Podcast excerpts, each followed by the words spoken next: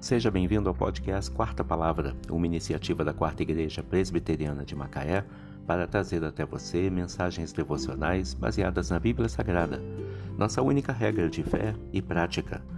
Neste sábado, dia 8 de janeiro de 2022, veiculamos a quarta temporada, o episódio 65, quando abordamos o tema A obediência é o caminho da sabedoria.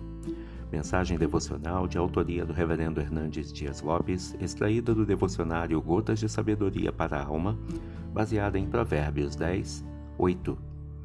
O sábio de coração aceita os mandamentos, mas o insensato de lábios vem a arruinar-se.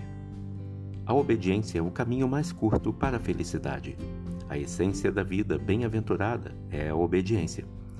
A queda dos nossos pais foi fruto da desobediência. A tragédia da confusão das línguas na Torre de Babel foi resultado da desobediência. A peregrinação do povo de Israel no deserto por 40 anos foi consequência da desobediência.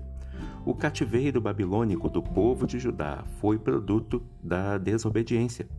A queda de Jerusalém no ano 70 d.C. foi resultado direto da desobediência. As grandes tragédias históricas vieram como desdobramento da desobediência.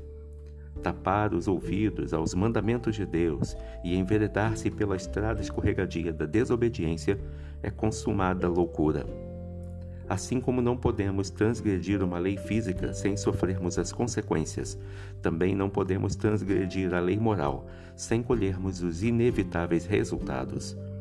O sábio de coração aceita os mandamentos e obedece, mas o insensato de lábios, que desanda a boca em falar impropérios, vem a arruinar-se. A obediência não é uma camisa de força, nem uma viseira que nos restringe. É a nossa carta de liberdade, nosso grito de independência, o único caminho que nos conduz à verdadeira felicidade. Não seja insensato, mas sábio. Não fale sem refletir obedeça. O sábio de coração aceita os mandamentos, mas o insensato de lábios vem a arruinar-se. A obediência é o caminho da sabedoria. Mensagem de autoria do Reverendo Hernandes Dias Lopes, baseada em Provérbios 10, 8, extraída do devocionário Gotas de Sabedoria para a Alma. Que Deus te abençoe.